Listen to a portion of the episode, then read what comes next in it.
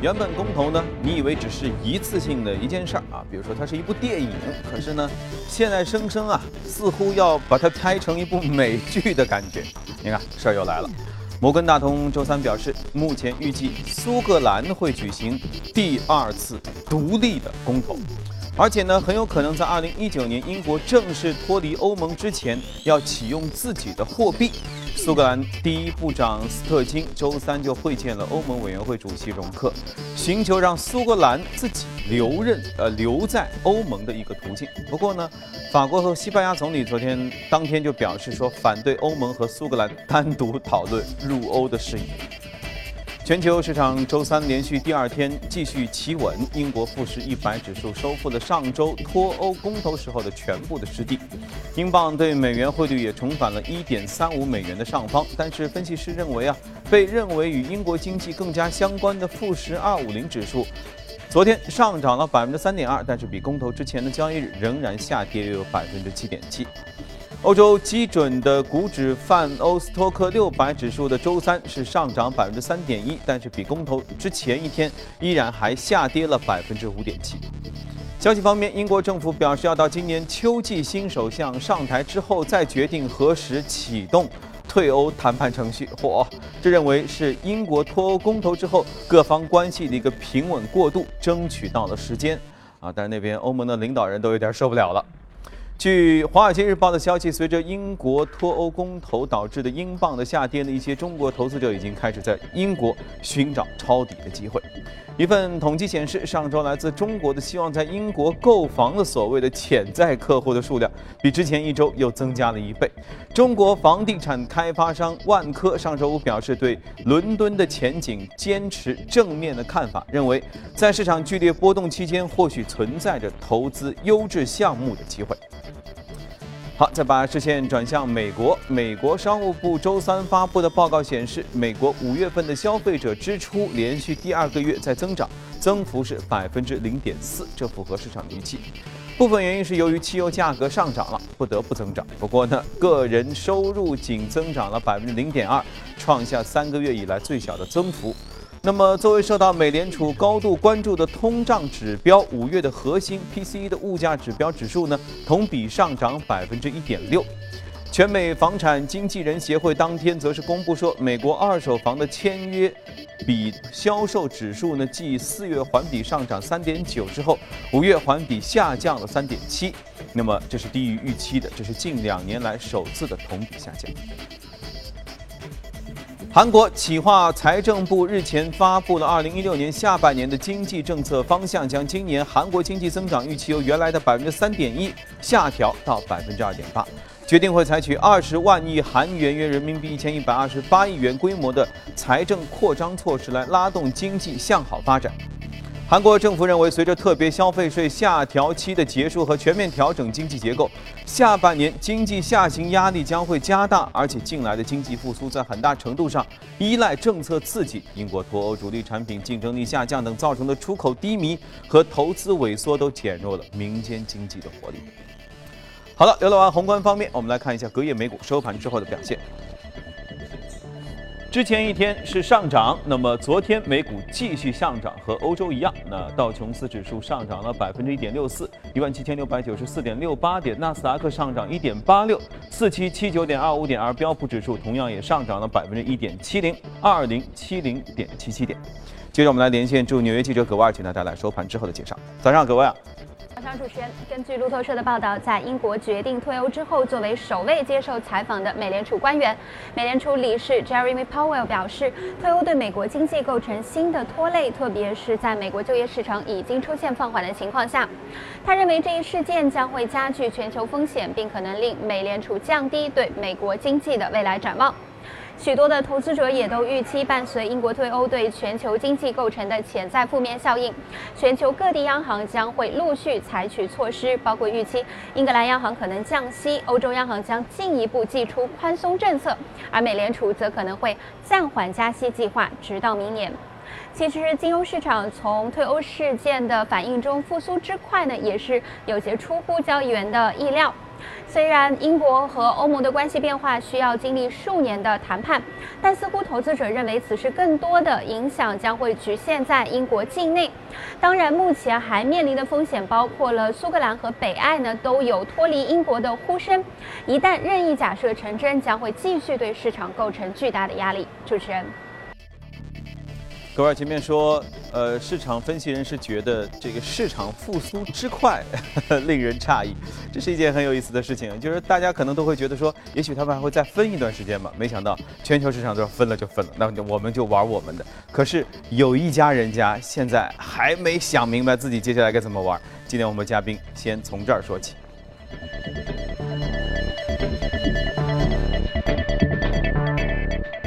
到节目当中是巨派集团首席策略官许哥，嗯，你好许哥，啊，您做首席策略官哈，一定要很多事儿要看得更深，看得更远哈。脱欧这件事情呢，真的现在已经完全变成一个很有意思的闹剧了哈。刚才我们还在说，默克尔呢，第一是很坚决的说，脱欧已经成为事实，也就是回应那种有没有可能存在一些变数的一种回应。然后呢，这边刚才还在说苏格兰要公投。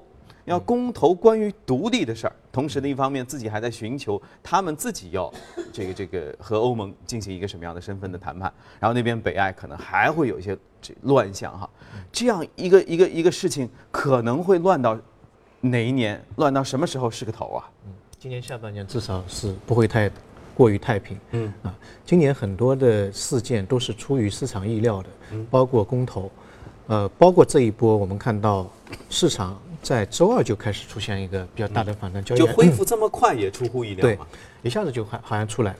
但我个人觉得，可能这个风险还没有过去。到底是我们所谓的死猫跳，还是哎真的是一个一个反转？现在来看的话呢？呃，个人觉得还是要谨慎一点。第一个，我们在刚才新闻当中看到一个苏格兰可能还会有一些动作，包括欧盟内部的那个法国也好，荷兰也好，可能还是会有一些更大的动作在后面。所以我个人觉得，对于这个事件，对于周二、周三的一个反弹，还是要保持相对来说比较谨慎的。那我们要做的可能是要找一些边际效应啊，边际安全边际比较大的一些投资的项目。嗯。那么在这个脱欧公投之后。呃，个人认为脱欧公投就好好比一颗核弹砸下来之后，离它最近的可能影响最大，离它最近的其实就是欧洲还有美国啊，当然远一点的被误伤的就是日本，日本的这个股票上跌的也比较厉害。但是你你要在这个事件当中去找一些比较偏远的，它影响比较小的，啊，那只有剩下亚洲，啊，包括中国在内，亚洲。非洲，非洲更试问是吧？在脱欧公投宣布了之后，呃，就脱欧了之后，市场普遍下跌的情况下，有哪一个市场没有下跌？对不对？能够幸免于难。对，还有一个就是拉美啊，叫亚非拉。嗯，那么这些国家呢，这些地方的话呢，新兴市场的国家呢居多，所以我们认为可能未来一段时间当中，哎，新兴市场国家可能会在这一波的震荡当中，嗯，会表现会比较。比较突出一点。嗯，那么从周一开始，因为周五的公投，周一开始，其实我们看到欧洲、美国股票市场都出现一个比较大的一个下滑，日本跌的会更多一点。但是亚非拉的那些新兴市场国家，从周一开始就出现了一个反向走势，就周一、周二、周三都出现了一个一个上涨。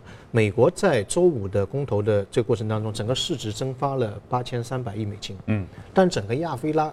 就是新兴市场国家加总起来只损失了一千两百亿美金，啊，所以它的影响相对来说会比较小一点。那么当中的原因在于什么地方呢？我个人认为可能是一个避险资金的一个流动，因为大家都会逃避这个影响最大的一些一些国家。那么像欧洲的话，之前欧洲发生危机的话，资金会往英国走。那么现在英国自身难保，所以这个钱就就流出去了。到美国的话，他们也觉得不安不安全。那么现在就是跑到更远一点的。那个亚非拉那些新兴市场的国家国家里面去，所以从周一开始，我们看到，呃，本周三个交易日，泰国的综合指数涨了百分之二点七六，然后印尼的话二点七，中国的话，我们可以看到周周一开始到现在涨了百分之二点，也是二点七左右。这一代新兴市场其实都在涨。对，呃，哪怕就是公投之前，我们可以看到这个资金流向也是不一样的，都从欧洲和美国流到新兴市场。嗯，啊，这个避险情绪是一致的。嗯，那么第二个呢，就是。对于新兴市场来讲，今后中长期来看，它有一个比较大的利好，因为美美元的一个升息，我们节目当中讲的比较多，嗯嗯，可能因为脱欧的事件，这个升息的进程中断，嗯，甚至有可能出现降息。那么，呃，美国的利率市场的这个呃，这个概率，呃，可以看到今年的九月份和十一月份这两次利率会议当中，升息的概率是零，哇，反而是降息的概率是百分之二十三。天，到了这个反转的太厉害了。到了十二月份，哎，升息的概率有七点七，嗯，那么十二月份降息的概率超过百分之二十，那是不是七月份也还有加息的概率吗？呃，就不说了，肯定是没有啊。就是说它的那个利率的那个那个那个期货的表表示是零，嗯，所以我们可以忽视这些数字，我们可以看到现在对于升息基本上是好像到十二月份之前不谈了，不谈了，不谈。现在现在谈的是一个是呃不升息，第二个是会不会降息。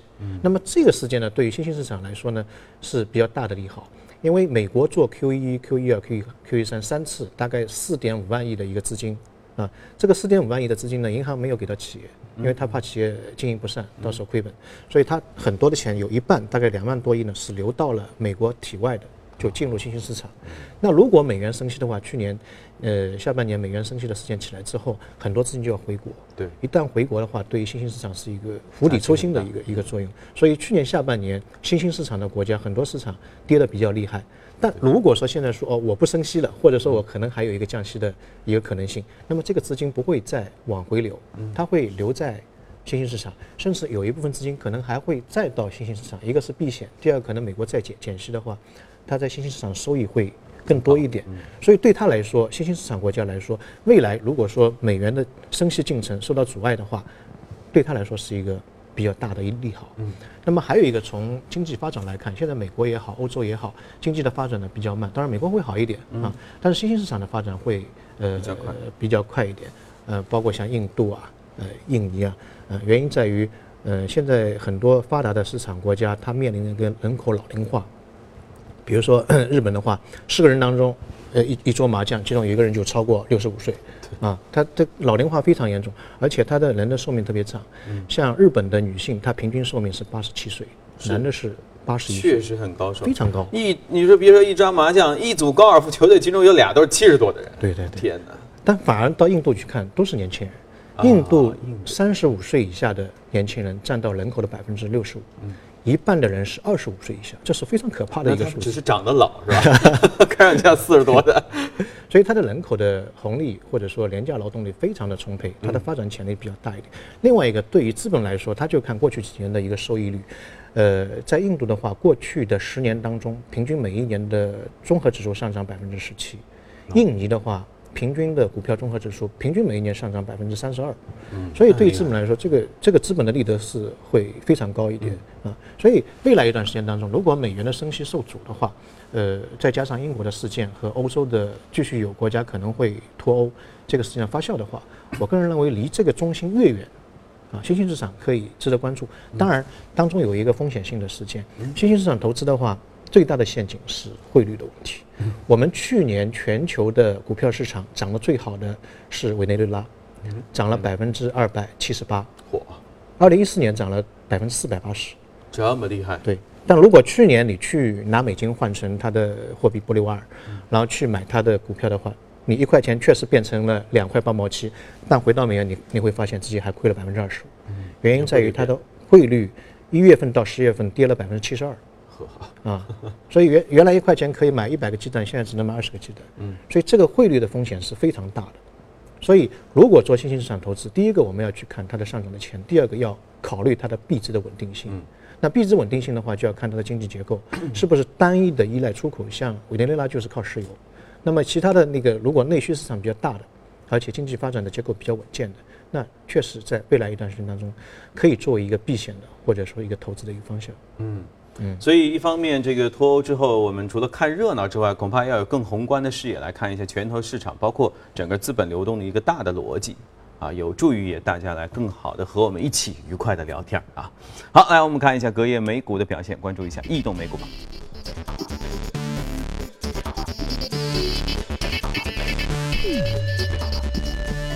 移动美股榜上，基础建材的涨幅靠前，接着是金融、医疗、企业服务和呃企业集团和服务。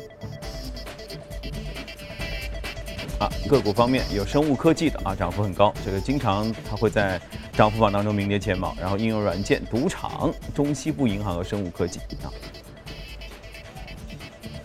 这是一家私人银行，的企业。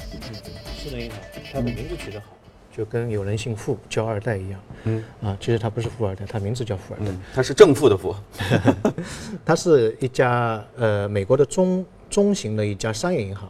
嗯。呃，在美国十二个州有非常广的一个实体的网络。就他叫私人银行，他不是私人银行。他不是私人银行。嗨所以我说就是富二代的那个名字。OK 啊，呃，他主要是做个人业务，然后中型的企业的呃贷款业务，嗯，个人的抵押贷款也有，支票等等，呃，就是一家典型的商业银行。嗯，呃，这家银行的话呢，这一次是被加拿大的帝国商业银行给给收购了。嗯，啊，可以因为是这个这个事件，以四十七美金每股的价格给收购了。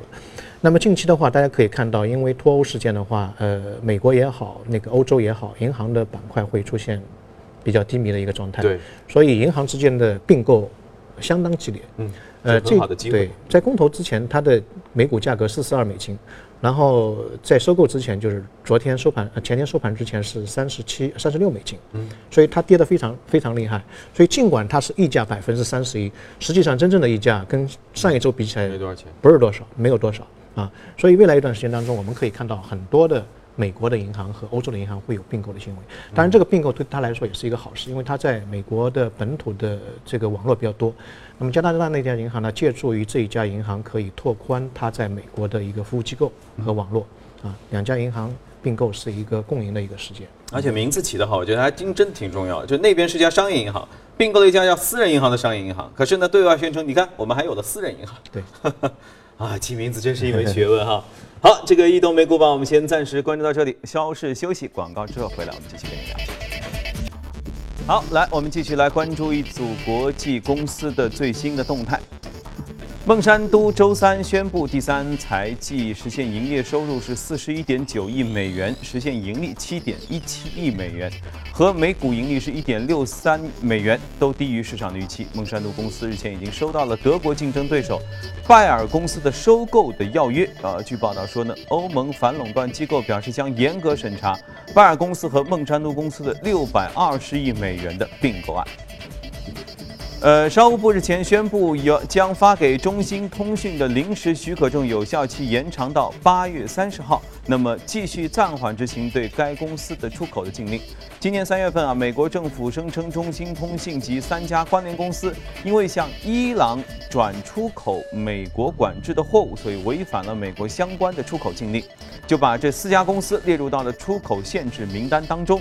之后呢，中兴通讯向美国政府提出要求移除申请。呃，这个美国商务部就同意授予三个月的临时的许可，暂时解除对其出口限制，有效期本来是六月三十号，嗯，现在延长了。丰田公司周三表示，将会召回二百八十七万辆汽车，因为排放控制装置可能会破裂而导致这个燃油的泄漏。这次涉及的有零六到一五年款的普锐斯的紧凑型车型和畅销的卡罗拉车型。那么，这个公司周二晚上还宣布召回一百四十三万辆汽车，这些车辆在气囊充气机的焊接处存在一个小缝隙，可能会导致充气棒、充气室出现缺口，而增加人员受伤的风险。嗯，丰田召回的车子今年有点多。好，看过全球公司动态，回来和嘉宾继续聊一聊值得关注的美股，看一下美股放大镜。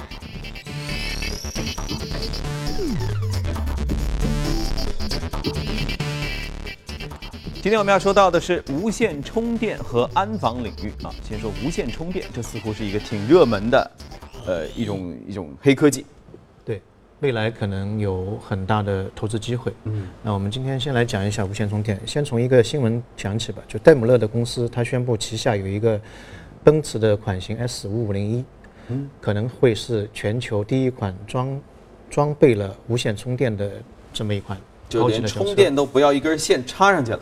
不用充电桩了，就是，嗯啊，那么呃，它现在的这个转化率可以达到百分之九十以上，那么形成形成一个效果怎么样呢？就是它的充电的速度和那个容量会增加。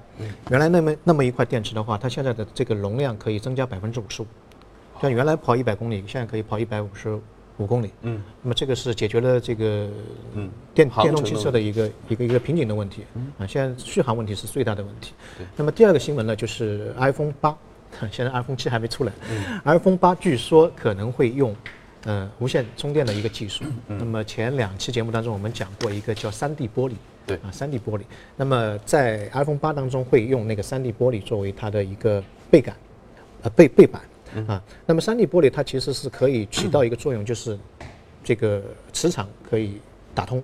如果是金属的话，它可能会有一个屏蔽啊。所以呃，如果说 iPhone 八用三 D 玻璃的话，整个机身都用三 D 玻璃的话，那么 iPhone 八非常有可能用无线充电的那个技术，嗯啊，那么如果说用无线机呃无线充电这个技术的话，就可能跟我们刚才讲到的那家公司进行一个合作。这家公司也是比较牛的，三十六个雇员。我看了一下，我不知道那个资料正正不正确。它的注册资金当时二零呃一二年的时候是五百美金，现在大概两个亿左右。五百美金，三十六个人，对，这差不多就是一个班级凑了点班费啊。对，两两，它是一个科技公司。嗯嗯，那现在整个市值是两个亿。那如果说跟 iPhone 这个八有一个合作的话，未来的增长空间是两百两千了。对，非常大。那么无线充电这个概念呢，我觉得未来一段时间大家可以多多关注。那么这个故事呢，其实可以回溯到，呃，九十年代这个九十年代的时候，有一个叫尼古拉斯特斯拉。当然，这是个人，不是一辆车哈。嗯，特斯拉他发明了一个无线充电的那个技术，当然没有没有商业化。到现在为止，我们用的那个充电越来越多的之后呢，现在有人就把它进行一个商业化的运作。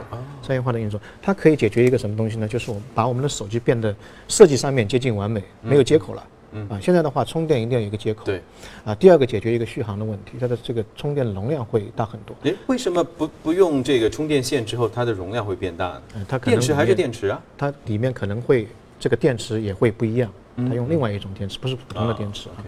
那么还有一个呢，呃，它可以解决一个。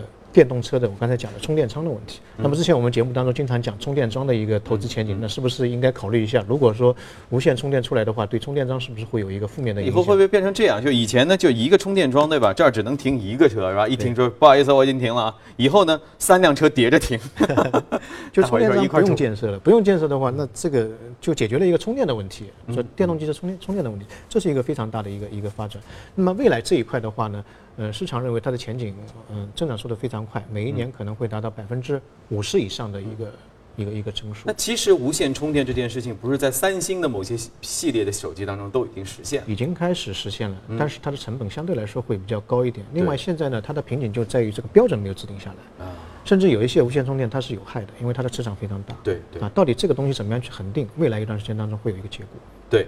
呃，因为大家也会设想一下，因为充电一般都会放在床头进行，然后晚上嘛睡觉的时候，那如果假设有这么一个发射器，有一个像是个打开的微波炉在你旁边的话，那这个对人体而且现在就是进场充电的话，你走进这个屋子，苹果 iPhone 八的话，如果能做的话，四点五七米这个直径之内都可以这么大一个范围内，对，它不用放在板上，放在板上已经。快被淘汰了。对，你只要进到这个屋子里面，就自动会充电，所以解决了一个电池的这个续航问题。嗯啊，你只要边上有那个无线充电器，就可以做到这个。嗯嗯。所以以后想象一下，就是那种吸烟室，机场的吸烟室，大家走进去，走进某一间房间，不是为了吸烟、喝茶、喝咖啡，而是为了充电啊。对。哇，大家这想象力真的是很大。好，我们为大家罗列了无线充电概念的相关个股啊，大家可以一起来关注一下。虽然听上去要到 iPhone 八。也只是可能啊，虽然听上去可能要到好多年之后才会实现啊，现在大家还是得出门带个充电宝，但是至少这是一个可以预见的、很有想象力的东西哈。嗯，好。啊，这个我们一边想象，时间也过得很快。那我们今天就先只能聊一个东西了。那我们今天就和许哥先聊到这里。呃，更多的详情，大家也可以搜索荔枝、喜马拉雅来搜索“第一财经”进行回听。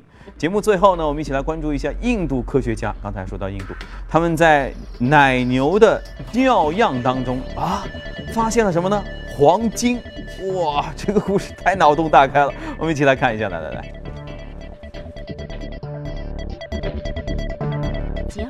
是印度本土出产的一种优质奶牛品种，售价昂贵，堪比黄金。而在二十八号，印度古吉拉特邦朱纳格特农业大学的科学家发表声明称，经过近七年的研究，他们在吉尔牛的尿样中竟然真的发现了黄金。